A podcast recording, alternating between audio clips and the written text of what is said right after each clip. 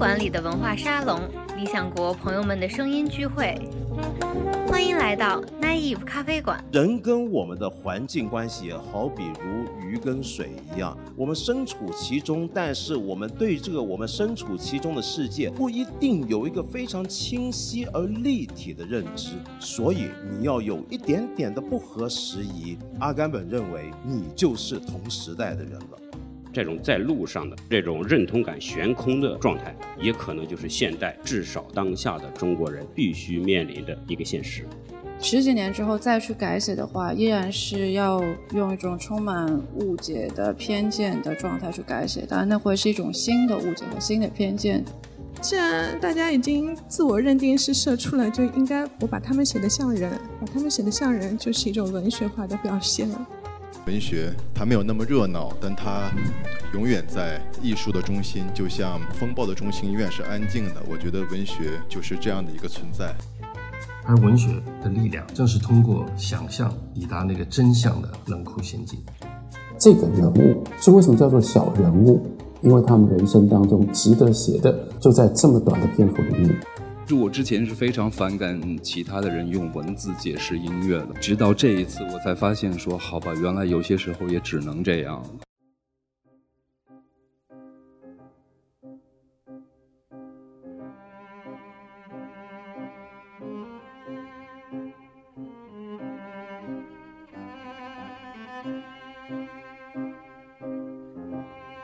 呃，大家好，这里是 Naive 咖啡馆，我是好汉。本期节目是第三届宝珀理想国文学奖特别节目。宝珀理想国文学奖由瑞士高级制表品牌宝珀与中国最具影响力的出版品牌理想国共同发起，旨在发掘和鼓励华语文学领域的优秀青年作家。首奖奖金三十万元。本届宝珀理想国文学奖的主题是“成为同时代人”。第三届宝珀理想国文学奖颁奖礼在二零二零年十月下旬于北京举行，双雪涛以作品《猎人》摘得首奖。那本期节目的内容则是由颁奖礼现场实时录音精简整理而成。那本期节目邀请到的嘉宾涉及到了颁奖礼主持人梁文道和评委团全体成员，其中包括了张亚东、苏童、孙甘露、杨照与西川。以及决选名单到场的作者双雪涛、沈大成、林兆与徐泽辰。好了，话不多说，让我们直接回到颁奖礼的现场，听听梁文道道长的精彩开场。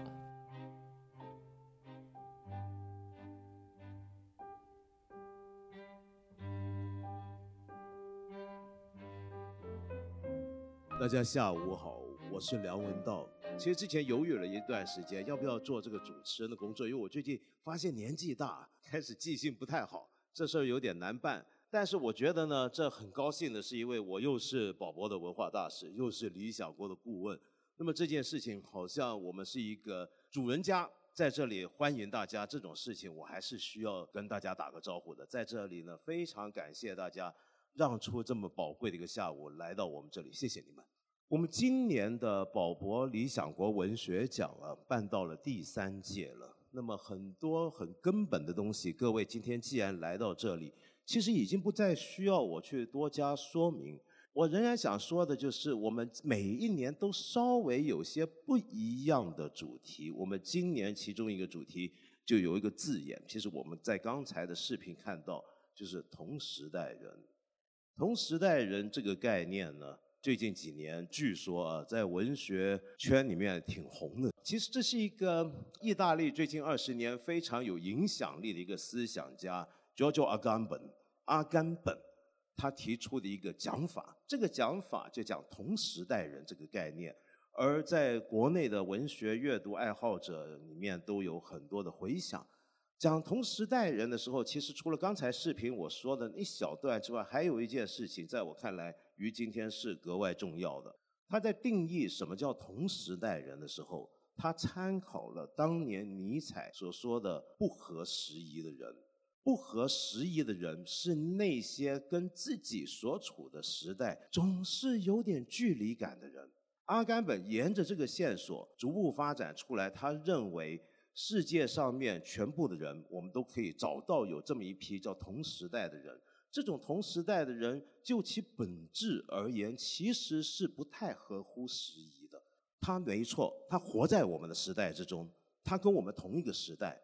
但是我们如果活在这个时代里面，我们跟这个时代高度重合，这个时代所讲的一切我都相信，这个时代所鼓吹的一切我都从来没有怀疑过。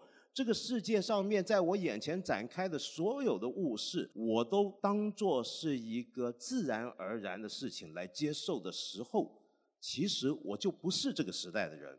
这个讲法听起来很怪，我跟上时代潮流了，怎么还叫做不是这个时代的人呢？让大家方便点理解的话，请容许我举一个简单的例子，就好比金鱼缸里面的鱼，鱼是不知道自己在水里面游泳的。他甚至可能不知道水的存在，他什么时候会知道水的存在呢？你把它捞起来，他立刻就知道什么叫做水，他需要水。我们人跟我们的环境、跟我们的世界关系，也好比如鱼跟水一样，我们身处其中，但是我们对这个我们身处其中的世界，不一定有一个非常清晰而立体的认知，所以你要有一点点的不合时宜。你要透视这个时代的某种的核心，你掌握它，你要跟它拉开距离。这一刻，阿甘本认为你就是同时代的人了。我们为什么用这样的一个概念啊，听起来有点诡谲的、有点深色的概念来做我们这一届的文学奖的主题呢？我们想重新鼓励我们所有的文学创造者，在关注我们这个时代到底是什么意义。跟它是一种什么样的关系？今年全世界发生这么大的一个变化，我觉得已经抛给我们一个很大的一个主题在我们眼前，让我们重新发现很多过去我们习以为常的东西，原来并不是永恒的，并不是固定的。今年以这个题目当做主题，在我看来是非常恰当的一年。光是为了今年的这场瘟疫啊，我们这个文学奖，坦白讲也受到很大的影响。不过可堪告慰的是，总算能办成。但是遗憾的是啊，我们仍然有几位呢非常重要，今天应该必须要到场的人，却因为疫情带来的种种的限制，没法出席。你比如说，我们评委当中的在台湾的杨照老师，和这时候在上海正忙于家事的孙甘露老师，他们今天都没有办法到达现场。但是我敢向各位保证。他们都充分参加了本届的评审会议。我们的评审会议是上午举办的，那么我们中午吃饭的时候，他们刚刚好举办完这个评审会议。我们两位不在现场的老师都在连线视频当中充分参与讨论。另外，我们还有一位作者，今天呢，任晓文小姐呢，她也没有办法来到现场，也是因为疫情隔离，她身在异地的原因，这是一个算是一个遗憾。但是，就像我刚才讲，能够做成就已经非常不错了。大家想必在这边坐了一会，看了一些视频，应该已经很清楚宝博理想国文学奖是怎么回事儿。但是我还是不能够避免要在这里稍微介绍一下这个文学奖的两个主办机构。一个就是理想国，我认为 是国内处于领先地位的一个文化品牌。那么历年来呢，可以说是出了许多对得起自己身为出版者良心的作品，也对得起社会的作品。宝博呢，Brown Prime 这个表呢，刚才廖信佳先生在介绍就讲到它的 logo 下面有一行红字，指的是什么呢？其实它不是一个宣传语。它是在瑞士的高端腕表之中，有少数腕表才可以印上这个行字，是一种证明。这个资格证明的是你能够整个过程的全部自主生产出一枚腕表，你才能够用上。意思呢，就是这是个真正的高级制表品牌。那么它在一七三五年注册成立，是世界上第一个腕表品牌。那么在瑞士 v i l a r i 小镇呢，里面有他们的工厂跟工坊。几百年来，他只做机械表，坚持全自产，从没有像某些品牌一样还有第二线的腕表。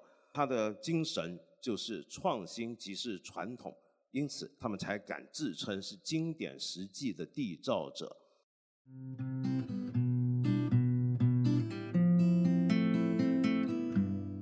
相信大家刚刚通过道长那个关于鱼缸里的鱼与水的关系的精辟案例，已经理解了我们人与时代的关系，也大致明白了阿甘本所谓的同时代人的概念是什么意思。那当然也更深刻地了解到了这届文学奖的主题“成为同时代人”的深刻内涵，也对文学奖的两个主办方理想国与宝珀有了更多的了解。接着，我们就继续跟随道长进入本期节目最为主体的内容。也就是这个圆桌访谈的环节。那在这之前，我们首先听一听这五本入选作品之所以入选，评委团给出了什么样的简要理由，给大家做一个大致的介绍。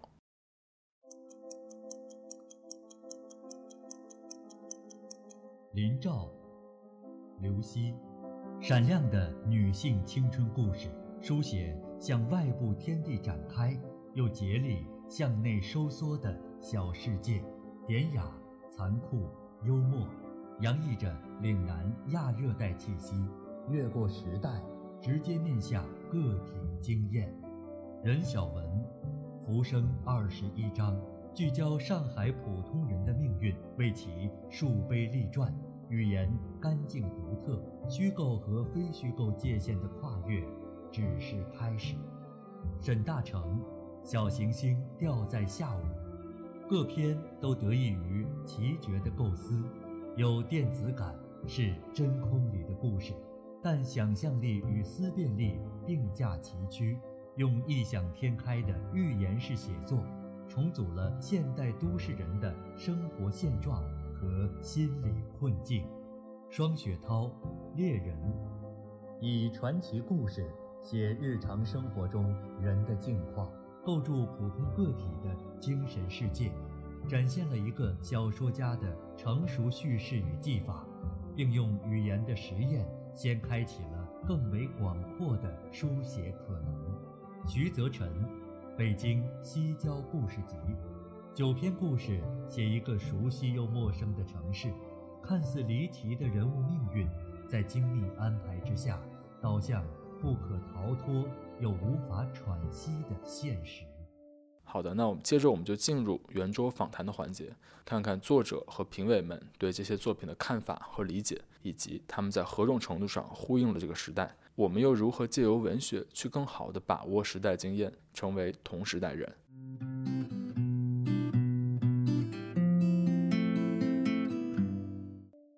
另一方面，我也想说另一番话，就是关于感恩。因为我觉得几位作者，他们不只是亲身今天来到现场，而且是花了那么大的精力、心思跟时间，以及我们其他人可能很难享受、很难理解、很难想象到的某种的经历，去创作出他们的作品。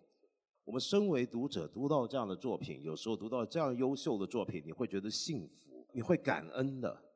呃，那种幸福不是那种我好快乐、小确幸那种，而是我每次读到好作品，我会觉得感恩，我感谢居然有人这样子写了一部这样的作品。今天请你们四位留在这里，是希望谈一谈关于你们的作品，跟我们今天讲的主题本身，关于文学的写作的道路。我们想听听你们四个自己的看法。那徐先生，我记得您上一部作品里面已经有几个人物是离开花街了。一些小人物，然后到了北京了，成了京漂。那您这一次入围宝珀理想国文学奖的决选名单的这部作品呢，就干脆直接以在西郊住的这些金漂人物为主题开始去展开。其实某个意义上，我们两个都是金漂啊，你也是金漂嘛，算是。你觉得像这样的一种漂浮的状态，像这些人在你笔下这些人物，他在北京。可能会有一个感觉，给人看了之后，觉得他好像始终没有办法定下来、留下来。但是另一方面，你说他要回去，比如说假设回到花街，好像又回不去了，这该怎么办？你如何理解这种状态？呃，这个小说集的确写了刚才梁老师说的这样的一波人离开故乡来到北京，开始可能大家想的就是在这个地方讨生活，觉得这是一个大城市，弯腰就可以捡到钱。但可能随着生活深入下去，经济的问题、物质的问题可能已经不那么重要了。重要的是个体跟这个城市之间的那种心理认同和身份认同感。我觉得这个可能是真正折磨或者是纠缠这样的一群人的最重要的东西。我写他们是因为我在很长时间一直有这样的一种心理问题。虽然现在我可能有北京户口了，我也有了编制了，但是人家问你哪个人，我从来都说我是江苏人，我从来不会说我是北京人。说北京人的时候，我会觉得特别的难为情，觉得像撒谎。我觉得这里面可能就有一个还没有真正的解决一个身份认同和心理认同的问题。这样的一帮人在北京，不管什么原因，最后待不下去了，回到故乡。刚才您说的，回到花街。他可能也缺少了那么一种认同感，就离开故乡以后再回去，发现他原来既有的那种根的意识、那种认同感也消失了，或者是正在一点点的溃败。我想这可能跟我们今天这个整个社会的发展有很大的关系。整个在城市化、在移民，从一个地方到另外一个地方，可能没有深入的扎到这个根，就是我的根连根拔起以后，想种到另外一个城市种不下去，不能开花结果。但我回去以后发现又悬空了，进退失据，整个人处于一种悬浮的状态，是一种在路上的状态。呃，我的很多小说里可能都表现了这样的精神上和身体上一个在路上的状态。当然，我也在考虑另外一个问题，就是我是不是非得要在一个地方，比如说在北京或者在故乡，非要扎下根来？可能在一个前农业时代，而且在一个农业时代，一个人需要像我们经常会说的，出门靠墙，在家靠娘。你有一个巨大的一个靠山，你会有一种笃定感，会有一种安全感。但是这样一个现代社会，一个现代人一个非常重要的标志，可能就是在路上。只是我们还要再摆脱一个传统的文明对我们的束缚，老祖宗给我们的东西，或者那种集体无意识，在我们中国人心里一直有。所以我就在想，一个美国人，一个欧洲人，从一个国家到另外一个国家，从一个城市到另外一个城市，他们怎样获得他们的认同感？他们是否也需要这样的认同感？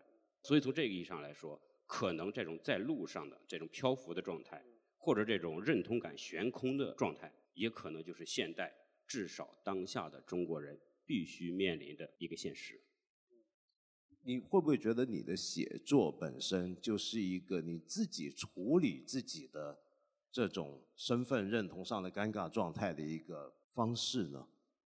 的确是，小说写的很多都是我的朋友。真是实实在在的一些朋友，呃，我认识他们，平时在一块儿聊，可能身份不太一样，觉得哎，我是一个挺好的学校毕业的，有一份相对不错的工作，而且还写作，还有点零花钱，日子过得还不错。其实这个时候，我依然有那样的困惑，就是精神问题不是物质所能取代的，或者它能解决的。所以在这个时候写他们，其实就是写我自己，不过是我把他们做一个替身。所以你就出卖了朋友们一把，所有的名字全改了。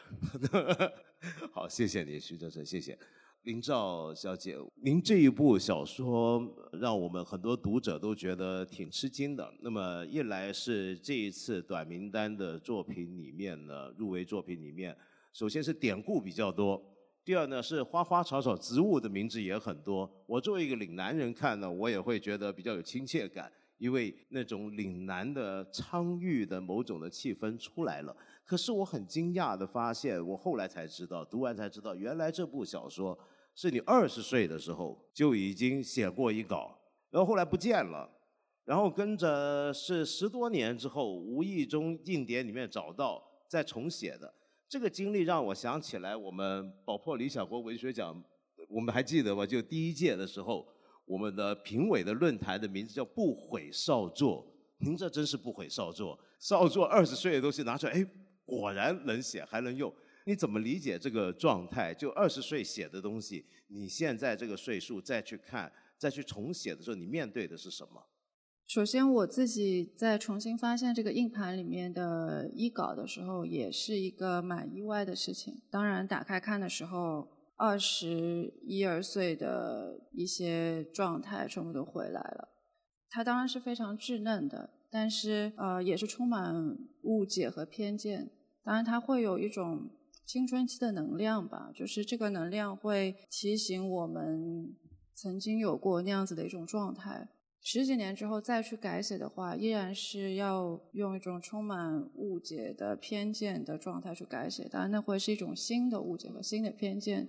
就像您刚才提到的那个比喻，就是鱼从鱼缸里面出来之后，再去看那段时空，所以改写之后，把它更加去用一个旁观者出来出局者的状态，再去看那段八十年代末到二十一世纪初的那段时间，对我自己来说也是一个全新的认识和探索。但是这让人好奇啊，就是比较少有我们这一代的作者有像您这样的经历，这样子来重写一个那么年轻的时候写下的一个作品。那么你接下来会不会有什么别的写作计划？还是你觉得这个故事说不定还能再发展？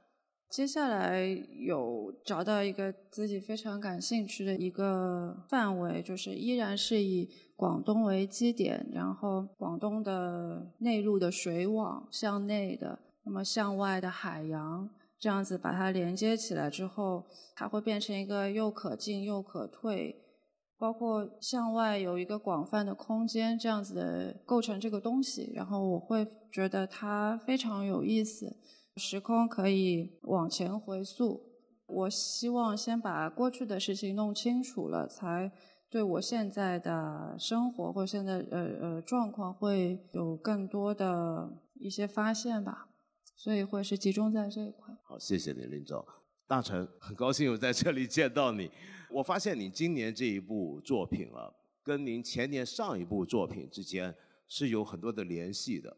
比如说，我知道有人认为你你这种奇想风格是仍然延续下来，但是有很多人认为是有变化的。因为您上一部作品呢是比较多的社会实验，有人认为现在少了，可是我不这么认为哎，因为比如说，尤其今年。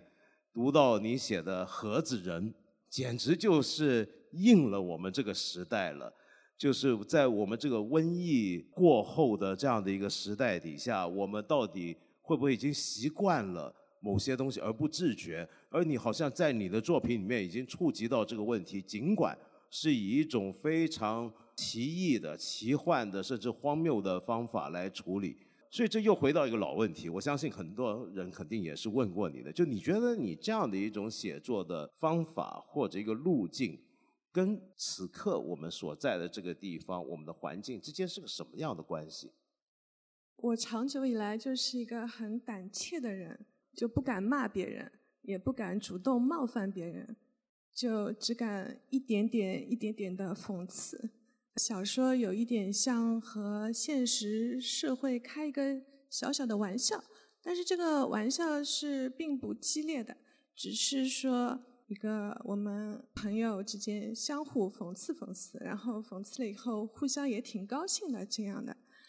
像盒子小姐，有的人说，呃，像呃现代社会的预言。好像嗯，提早把我们疫情中大家防护起来的这个状态写出来了。我一开始那个前面上面介绍我也说预言是小说，其实我一开始看到预言，我心里是不认的。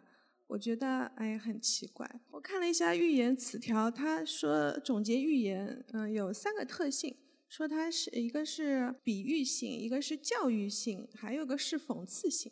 然后就想啊，嗯，也许教育我是没有这个初衷，也许讽刺是有那么一点点，嗯，所以我就是一个很胆怯的人，只敢讽刺那么一点点东西。可是呢，同时我也是一个很追求自由的人，我希望写作能够达成我对自由的一个目标，所以往往就是会写一些偏离现实社会的一些些小故事，嗯，有的时候就好像到达了一个虽然并不完美。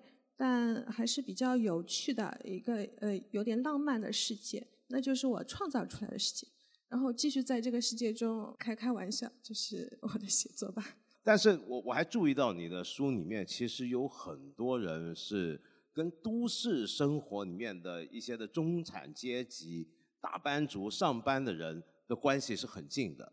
我曾经注意到有些你的读者也是来自这种方面的人。那很多人会觉得你的小说是不是能够把握？今天大家讲社畜，社畜是吧？社畜这件事情，就是是不是一个不可避免的事情？你把它当成一个你写作的一个前提来处理。在好几年之前，社会源源不断的创造新词出来。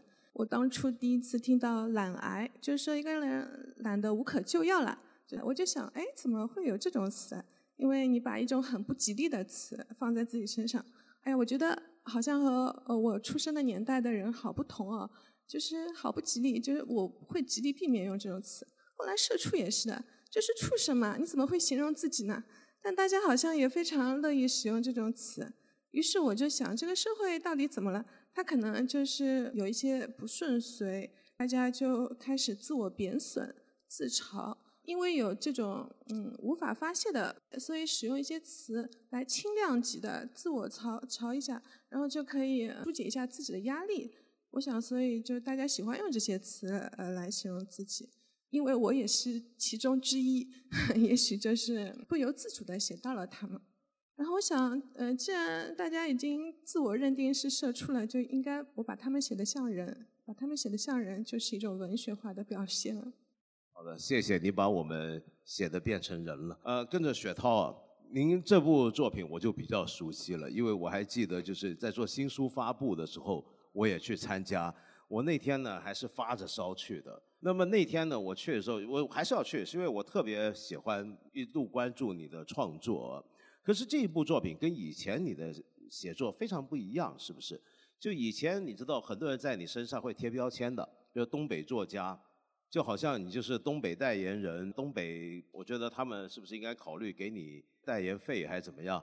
可是这一次这部作品集里面的每一篇的短篇。涵盖的范围太长远了，从清朝一直到未来，然后空间也不再只是东北，而且包含北京跟其他的北方的一些的空间的模仿。你觉得这样的一个跨度上的一个变化，是你刻意去追求的吗？不能算刻刻意追求吧，因为我写东西一直以来都比较个人，我是一个挺自私的写作者，没有想那么多承担什么东西。但是因为在过去的几本书里，其实我是写了一点自己比较熟悉的的范畴。那个熟悉的范畴有部分是童年的、少年的一些呃记忆里面的东西。从方法上，其实也不能全是在很很依照现实的写。呃，那些端倪其实都已经有了，只是在这个《猎人》这本书里表现的比较强烈一些。那其实这本书就比较代表我这两年个人的状态。我觉得是这几本书里比较接近于我本人内心的频段的一本书。你是不是一个比较有计划在写作的人呢？因为这本书的序言里面你说，你一开始是打算每个月写一篇，是按照一个计划。那么如果是这样的话，你觉得这一部作品之后会不会有别的计划？它在你的整个写作的生涯里面，你觉得它占一个什么位置？我觉得这本书它的计划是从变化中来的。最开始写的时候没有想的太多，要把这本书作为一个整体来构造。那我写了前三篇之后，我觉得我我可以把它考虑成一个整体，因为小说集可能大致有两两种方向吧，一种是你写了很多，然后挑选出你认为比较不错的那种叫精选的方式；还有一种是你在写的过程中，你就有一定的把它当做一个整体的看法。可能《猎人》这本书比较接近于后者吧。呃，在写作的过程中，我会越来越倾向把它做一个整体的建筑，就这边缺一个门啊，或那边缺一个洗手间呢，我会这么去想它，然后把它一点点的打造出来。当然这里边有乐趣，也有一些呃限制，但我觉得它对我来说是非常可能自己说吧比较重要的一次尝试。包括我呃后面，因为我最近这两年，因为猎人是去年写的嘛，完了我还后边还还在写其他东西，我能感受到我从这本书走过来，我好像产生了一些变化。然后能够去做一些跟以前不一样的建筑，就有自自己的感觉吧。那么今天非常感谢四位作者跟我们坐在这里闲聊了一会。那么现在就先请你们先休息一下，好不好？那么接下来呢，我们就要有请我们今年的宝珀理想国文学奖的评委上台。那么首先有请舒彤老师、西川老师、张亚东老师。因为大家注意到，我们五个评审只有三个人在现场，那么另外有两位是上午参加了视频会议的评审，他们都因事以及现在大家所知道的隔离政策的关系，没有办法来到现场。那么但是呢，好在他们已经准备了一个视频的录影，是先说一说他们对于五部作品的看法。那么，因为今天非常难得，就是有五个这么出色的作者，五个这么出色的作品交到我们大家眼前。那么，当然我们也很想知道各位评委的看法。我们不如先看一看那些今天不在的人，看看他们有什么讲法，好不好？文道兄好，各位评委好，各位在现场的朋友们好啊！非常荣幸受邀参与这次的宝珀理想国文学奖的这个评审。那我就谈一点阅读的感受吧。我们观察一下双雪涛的作品在读者中的反响，就可以知道，文学作品是地域在文化上的含义不断的增值啊，不断的明晰，同时也不断的复杂化。双雪涛使得东北寒冷、重工业。集体这样一些沉寂的话题，重新又回到了文学阅读的视野当中。当然，这是远远不能涵盖双雪涛的写作的。他所做的努力，一直也是很多作家所做的，就是从具体而微的描写中，把个人的经验提升出来，使其获得一种普遍性。从作品看，任晓文和沈大成正好是两极，一个是人物简历式的特写，在书面语当中呢，揉入了方言的这个做法。使市井生活通过文体呢，获得了一种古意，与他所描写的对象的生活形成这个微妙的这个反差。这一做法包含着任晓文对笔下人物命运和他们所处世界的一个基本的看法。这些卑微的人物因为叙述得到了关注甚至价值，而沈大成则一直试图从日常世界的这个秩序中摆脱出来，他创造平行的另一个世界，并为此建立一整套规则。那套并不存在的语汇是乌托邦式啊，讽刺性，看上去更合心意的世界，包含着对人生的失望和一种智力上的优越感。这是一个作家具有雄心壮志的一个体现。最难讨论的是徐则成，这个他看上去呢非常符合这个通行世界的理念，从历史、现实、观念和叙事风格各个方面是非常端正而持重。如果我们仅仅把这些视为作家的个性带来的特征和风格，显然是不够的。他追随这个世界的理性的一面，并且深入其中，同时也以长线的思考使自己获得一个观察者的位置。他所依赖的这种线性的历史观，是小说这一形式获得价值和经典性的基石。最后，也是这次入围短名单的唯一一部长篇。林兆的这部小说是我这些年读到的中文小说里尤为特殊的一部。它的有点恍惚的这个叙述方式，和它描写的茂密的内容，甚至具有一种互文关系，是气候啊、植物啊、气温啊这些都因为人物的行为和感受而具有一种官能性。这种相异于传统的啊常规的文学叙事的表现，这种意志性的力量，这种放任自己失常的勇气，是值得珍视的。评奖是对文学状创作的一个观察，而猜奖打引号的，则是对观察的观察，两者也都是建立在一定程度的想象之上。而文学的力量，正是通过想象抵达那个真相的冷酷仙境。谢谢大家。我将这五部短名单的入围作品分成三组，那因为他们各自有一些联系的关系。其中第一组呢，这是任晓文的《浮生二十一章》。和徐则成的《北京西郊故事集》，因为呢，这都是写实的短篇小说，而且大家如果读了这两部小说的话，就会发现，他们几乎有一个共同的小说的始祖来源，那是俄罗斯的契诃夫。他们都像契诃夫一样，他们非常擅长在这短篇小说里，以很短的篇幅抓到一个人物这个人当中他一生当中非常重要的关键的一件事或者几件事。那在这样的书写的过程当中，也就如同契诃夫他的小说作品能够产生的一种力量。我们读完了，我们似乎就已经理解了这个人物。所以为什么叫做小人物？因为他们人生当中值得写的，就在这么短的篇幅里面就能够表现出来。那在掌握这种短篇幅写实的这上面呢，任晓文跟徐则成他们的功力都非常非常的纯熟。当然，这两个人还是有一点点不一样。任晓文的《浮生二十一章》，因为他就是每一篇都是一个人物。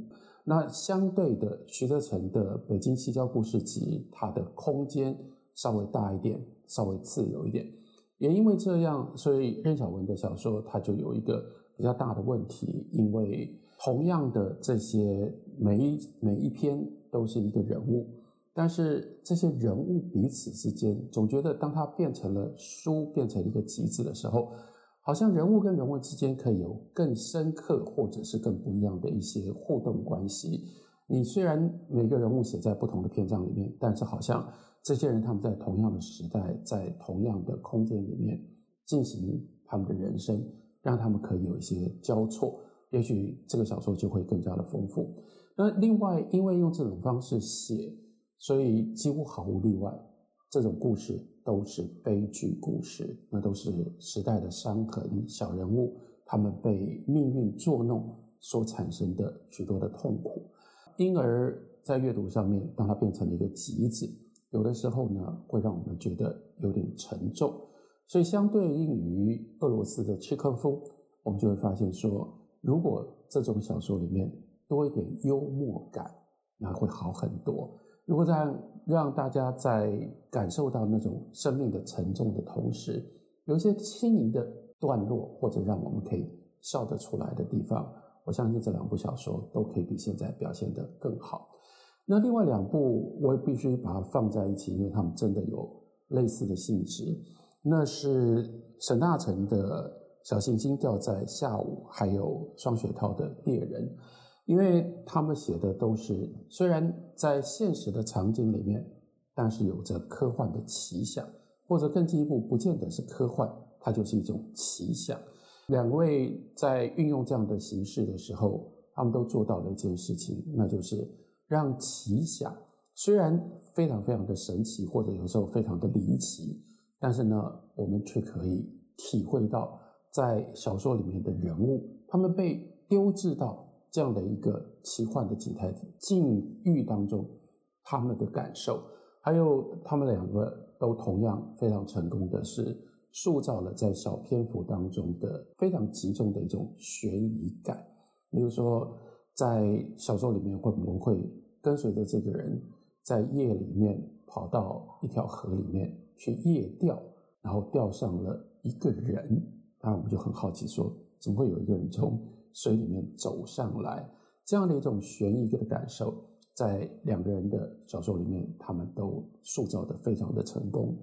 不过两个人又稍稍不一样，不一样的地方可以说，猎人庄雪涛他非常纯熟的笔法，所以他的想象的空间呢更开阔一点。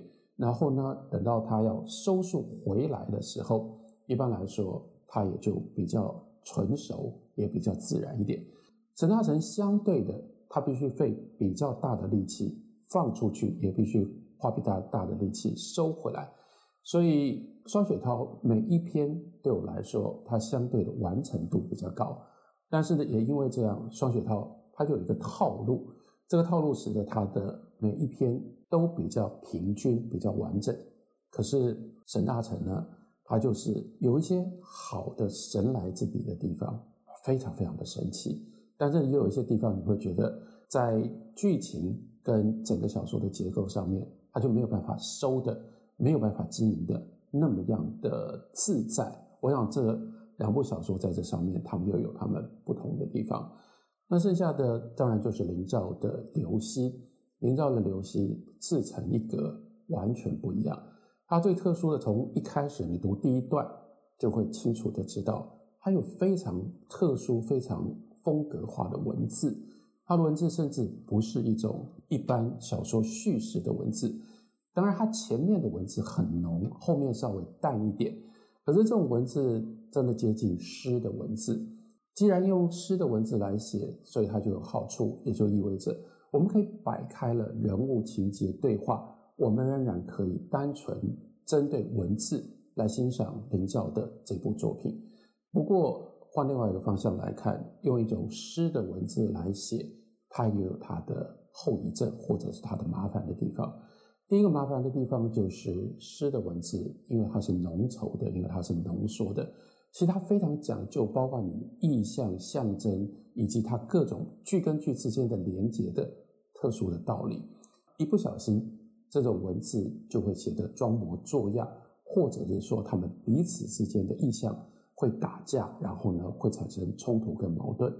另外一件事情，那就是这种文字逼着我们必须慢下来读。这跟小说当一旦它需要叙事，它需要推动剧情的时候，它当然是违背，是相反的。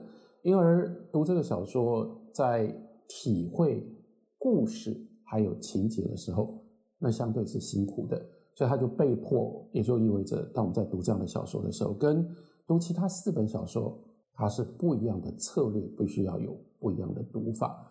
总体来说，这五部小说给我留下最深刻印象，有好有坏的地方。我用这种方式为大家进行报告跟说明。刚才听过是上海的孙甘露老师跟台北的杨照老师，他们分别在今天上午的评审会议之前，对五部入围决选短名单的作品的一些的看法跟点评。我不知道你们听了之后是不是会感觉到好像哎有点倾向出来了，但是你注意啊，就根据我们往年的经验呢，每一位评委去参加评审会议之前都是有倾向的，但是在评审会议之中会很神奇的发生很多事情。我不知道你们关在房里头到底搞了什么。我在中午吃饭前，我先进去他们的房间，我不知道还没开完会，我一进去，然后全部人神情严肃的看着我，把我轰了出去。那么你们里面在搞什么，我也不太清楚，但没关系。那现在你也别多说，我就 先聊一下，像朱彤啊，这个你的作品啊，在当年出来的时候，大家觉得是非常先锋的。那么后来呢，大家觉得，哎，你好像又开始写实回去了。那么有这样的一个变化，那由于你的写作经历如此的长。那么经历过种种的风格的变化，很多的写法上的变化。那么你今天你会，比如说你做一个文学奖评审，像这样的一个文学奖评审，你会用什么标准来看待这些作品？我的当年就不提了吧，因为大家知道这个文学很多江湖啊，大江湖下面很多小江湖，很少有人躲在一个城堡里啊，不在这个江湖，便在那个江湖。这个对我来说，说无论先锋也好，还是我现在的角色也好，我觉得我都是接受的，我是喜洋洋的。呃，说我是比如先锋，跟我的这个整个人生创作的联系，我一直视为它是我生命当中曾经是一个福音。那现在似乎我离先锋越来越，我现在都不好意思说自己这么一个老头，还说自己先锋呢，这有点像一个谎言了。那么我的自己的作品似乎也在也在证实。啊，那只不过是一种说法啊。双雪涛说的有一句好，我的创作就是如此自私，所以无论是先锋、传统，这些跟我都没什么关系。那么说到这个，今年我做这个宝博这个理想国的评委，这我头一次啊，啊，据说也落第二次也没可能，可能要隔好几年。对，因为是这个规矩啊，所以这但这次说实在的，是我做评委最辛苦的一次。啊，因为他们的流程要求评委所做的工作是非常非常辛苦的，是要交作业的，真不好意思啊！就是你没法混，你没法凭着自己的聪明和大感觉就就怎么着就能交差。但是我也觉得我我受益不少。这这五位作家产生于我的前八名中间。那么就是他们不是要一二三四这样评嘛，所以我很高兴，我看见他们就像看见真的看见我的成果似的，这是一点。另外一个，我刚才看到甘露、杨照都谈，那我觉得这么谈作品谈得太辛苦，啊，我觉得的读者也听得也也很辛苦。这五位青年作家，我因为一直在读他们的作品，所以我想用更直观的啊、更感性一点的，就是比较简单粗略的描述一下我对他们的印象。我就用服装来描述，就是今天缺席的郑晓文，他的写作我觉得就是一件旗袍，一件裁剪非常合体的考究的旗袍，中国风的。而林兆，因为林兆之前我从来没听说过他的名字啊，就是我完全不知道，我还问是男是女，他们告诉我是女孩啊。林兆给我的印象真的是穿着一条紫色的超短裙，以及一双。岭南少女的拖鞋，沈大成以前我从来没见过，他其实其实出道已久。甘露跟我说，沈大成就是很早就写小说了啊，因为他的名字也很威武的，我也 有点误会。我觉得他是西装套裙，但是有卡夫卡的 logo。那两位男性作家啊，都因为相对我反而很熟悉。泽成不用说了，正装黑白系加蓝色大牌子，毫无疑问啊。双雪涛，我一直在想。双雪涛穿的什么？双雪涛，我觉得穿的是迷彩。双雪涛，你很难说他穿了一件什么样的服装。我觉得他是一件有伪装的迷彩服。我这么说既草率啊，我觉得又安全啊。别人呢，我不知道他们认不认啊。我自己觉得很精准。哦，其实，我也觉得很精准，我也觉得很精准。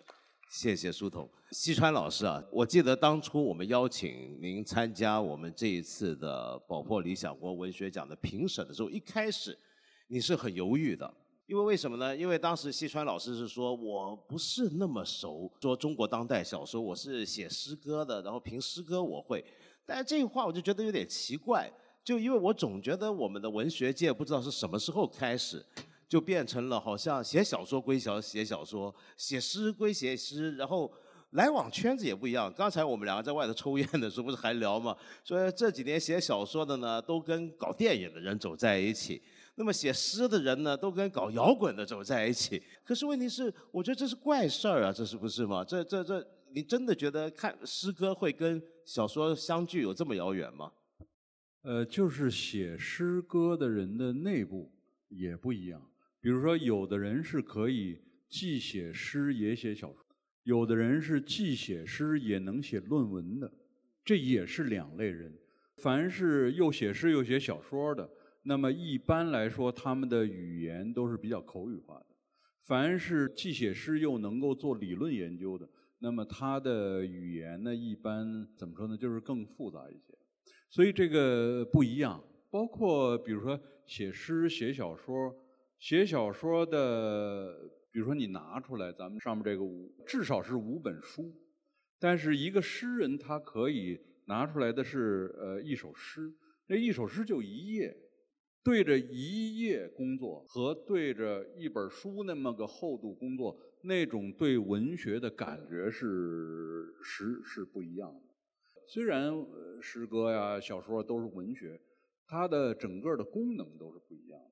当然，有的人说，比如说这个小说有诗意，也有人说诗歌什么时候能够像小说一样获得那种力量，那么这就是现代诗了。好像是庞德说的，诗歌应该获得一种 flow by 的力量。这个也有人是这么讲的，但是他的工作方式还是很不一样。我我还是想好奇啊，就虽然不一样。但是为什么当初我们那么忠诚的想邀请您加入？因为我觉得，呃，中国的诗歌在很多的语言实验的领域上面，其实走的还算是蛮靠前的，很跟国际接轨的。那么各方面的很多新想法，所以我会非常好奇，您用一个诗人过去这么多年参加过这么多的诗歌奖的评审工作，以这种眼光来看我们当代的青年作者的小说作品。你会注意到一些什么样的特点？你你介不介意用这样的一个角度，比如说谈一谈今年的入围的作品，您那个感受是怎么样？刚才那个苏东老师已经说过了，就是不，我们读的书不仅仅是这五本，得读了得有三十多本。当然，有的读的细一些，有的读的那个仔细一些。我以前老辈作家的小说还是读过一些的，已经比较经典化的这些呃中国的作家的这个小说，我还是读过一些的。因为以前在学校里边还上过一门当代文学的课，一个选修课。那么那个当代文学的课呢，基本上我还居然还是讲的是小说，因为我自己是写诗的，我反倒不愿意在在课堂上跟这个学生更多的讲诗了。当然，我已经有一些年。读这个中国当代小说已经读的比较少了，那么这一次一下又给我补了一个课，就是看一看当代的小说啊走到一个什么样的一个程度。我有一些感受，不完全是从这五部书里边产生的这个感受。刚才您问苏童的这个，比如他的标准在哪儿？那么我既然是一个也是写点东西的人呢，我当然有我的自己的标准。参加咱们评比的这些书都是。已经相对于来讲，相对于一般的这个小说来讲，已经是出色的小说了。那么，所以我把这些小说家们当成成熟的作家来，呃，不是初学者。对于成熟作家，你就会有一个要求，这个要求就是说，不光是跟你自己的作品有关系，就是说你这个小说的存在究竟为文学贡献了什么？因为我们不光是读中国当代小说，我们读全世界的小说，全世界的小说里边它都有什么？已经有过什么呀？比如说，现实主义的小说已经有了什么样的小说？实验的小说已经有了什么样的小说？呃，野蛮的想象能够到什么样的程度？和这个，比如说钻那个语言的牛角尖儿啊，到什么样的程度？那么有些人呢，他的故事能够讲到什么样的程度，曲折到什么样的程度，或者呢，他的语言能够平淡到什么样的程度，或者是他能够在小说的叙述过程当中，这个叙述文字当中，他能够带出什么样的文化气息，他能够带出什么样的思想气息。我这么讲吧，我们对于当代世界的文学可以说是见多识广的，很多东西我们都是见过的。那么这个时候呢，你想拿一本书唬住我是不容易的，不论你是呃这么走的还是那么走的，我们可以我自己隐隐约约的能够看出你背后的作家是谁，你过去的作家是谁，你的谱系是谁，呃，还是说你是一个完全啊从你自己的这个感觉出发来的？对我来讲，一个作家的创造力足够不足够，一个作家的他的整个的这个叙事是不是足够的成熟？还有呢，就是说，有的作家可能会被要求他就是个作家。我呢，可能是长时间的跟我的工作、跟我接触的人，可能跟这些东西都有关系。我会在一个作家的身上寻找他的作为艺术家的这个这个色彩。这个作家是不是有一种艺术家的感觉在里边？因为有的作家身上没有艺术家的这个感觉，有的作家身上有这个艺术家的感觉。当然，也不是说你有艺术家的感觉，你就是好作家。或者是说，呃，没有艺术家的感觉就是不好作家。但是呢，这种这些因素我们是可以看出来的。现在这个五部书啊，这个出来的这么一个呃情况，我我觉得还是挺跟我一开始的对文学的这个想象还是还是比较接近的。从长名单到最后，就是跟我自己的完全跟别人没商量的时候，重合度还是比较高的。我们每一年啊，大家看我们这个奖的组合，我们虽然非常强调这个奖的评审过程的专业性跟公正，但是我们在评委的构成上面，我们却绝对不只限于专业的小说作者、专业的文学创作者、专业的文学的研究者跟评论者，我们同时每一届都会邀请一位表面上看。跟文学哎关系好像有点远，但是是属于一个更广义的文化领域里面的一个重要的学有所成的术业有专攻的一位专家跟学者，那么一起来参与。其实你仔细去看的话，非常有名的布克奖 （Booker Prize） 它就一直是这样的一个结构。我认为这是非常重要的，因为它能够带来一个所谓的专业文学圈子之外。但是又是文学读者的一种角度。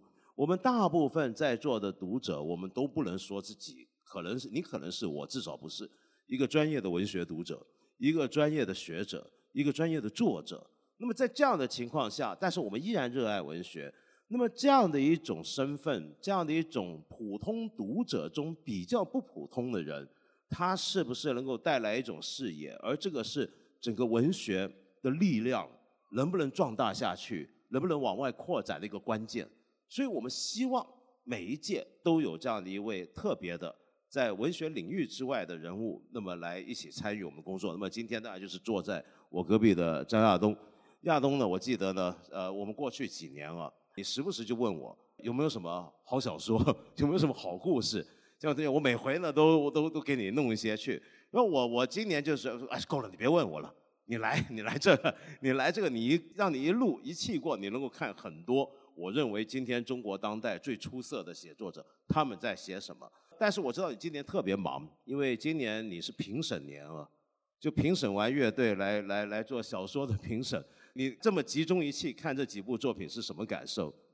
对，反正是你看你你都得这么费力介绍半天，所以我是觉得作为一个初中都没毕业的人。突然来宝珀理想国文学比赛去做这个，真的非常非常惶恐啊，也是特别不安。但是中午的时候我已经很放松，是因为我发现我的结果和专家老师们并没有太大差异啊，所以我不认为我自己在打酱油。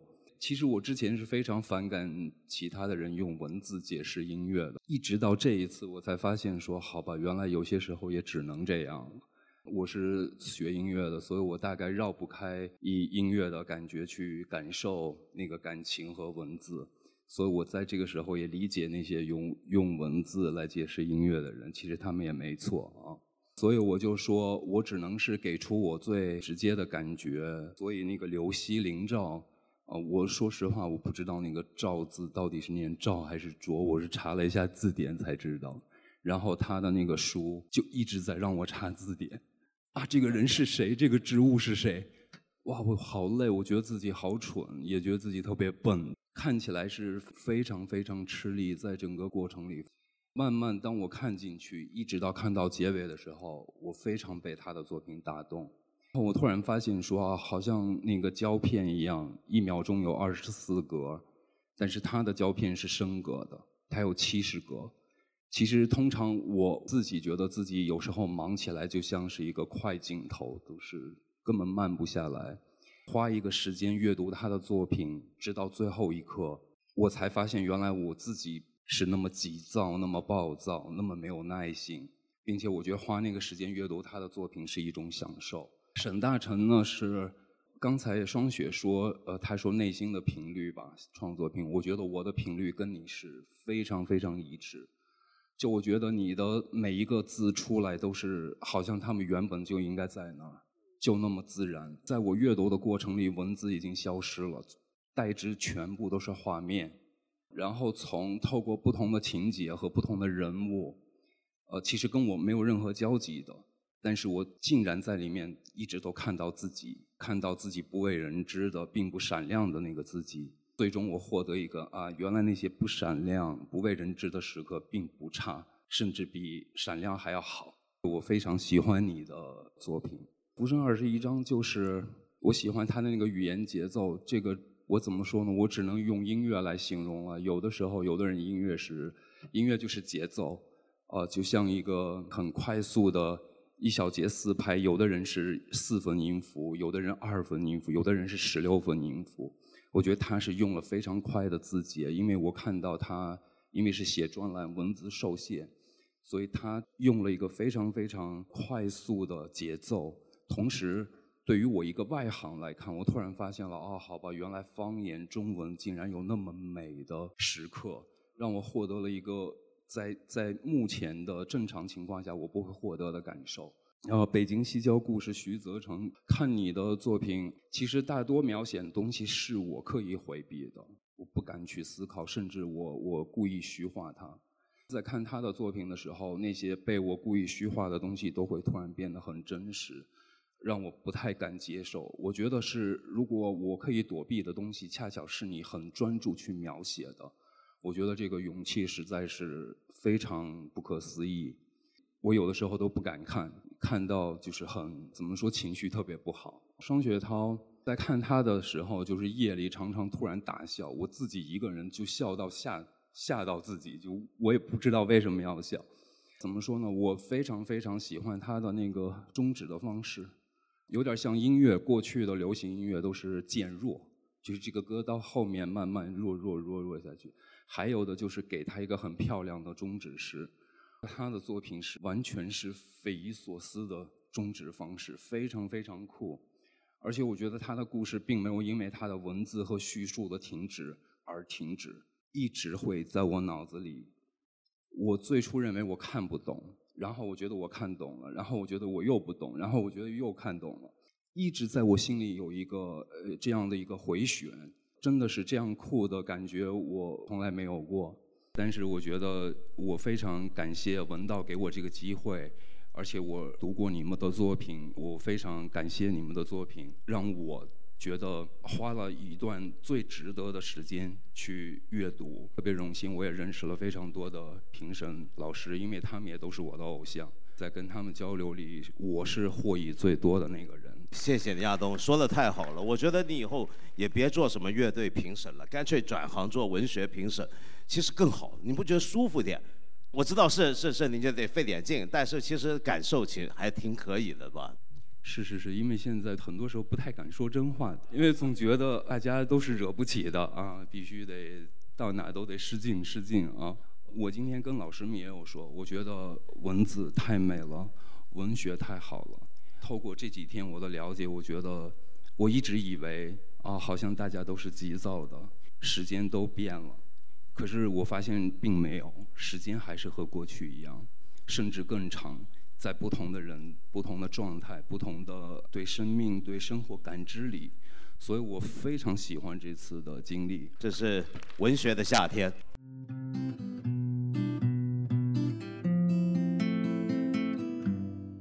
那我相信，不管正在收听节目的你有没有看过这入围的五位作品，你也一定被刚刚圆桌对谈环节里作者们、评委们对文学的那种真诚和真挚给打动了。啊，当作为唯一跨界嘉宾的音乐人张亚东老师，他说出，他说他因为参加这次文学奖评审工作，他终于明白为什么会有人通过文字去理解音乐、去抒发感受的时候，我相信这也构成了对于任何文学奖的一种重要鼓舞。那就是让人们真正理解、了解、重视文字的力量，感受到文字那种触及人性幽微之处的能力。那好了，那闲话也不多说，那接着便是我们本期节目的最后环节了。评委苏童会代表评审团宣布摘得首奖的作者与作品。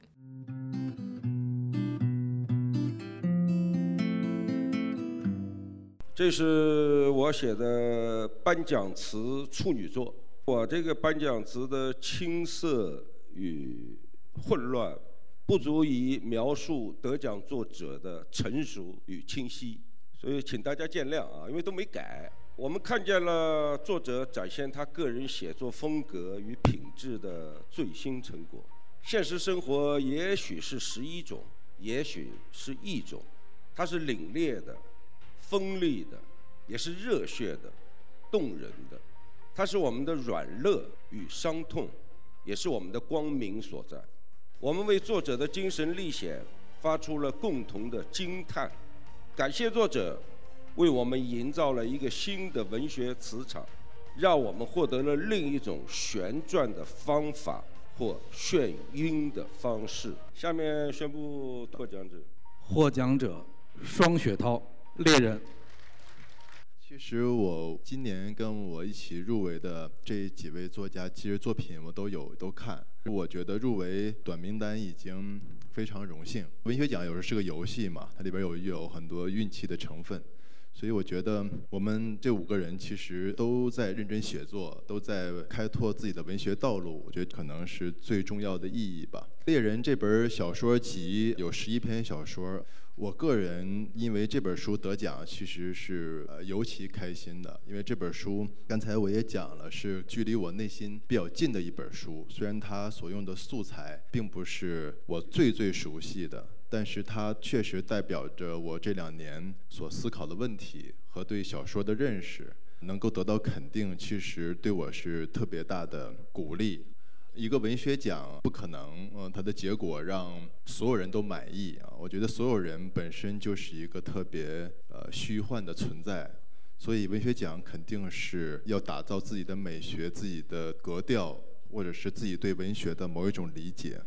那我很荣幸参与到宝珀文学奖一年一度的这个链条里面啊，成为里面的一员。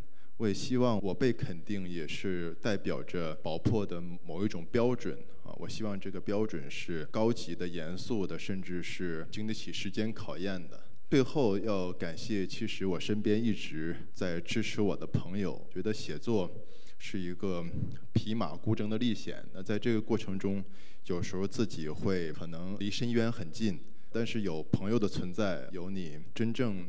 热爱的人呃的存在，可能你的写作就会变得相对安全一些啊。我也希望这个奖可以再办五十年，可以有更多的写作者能够被鼓励，因为我相信文学它没有那么热闹，但它永远在艺术的中心，就像风暴的中心永远是安静的。我觉得文学就是这样的一个存在。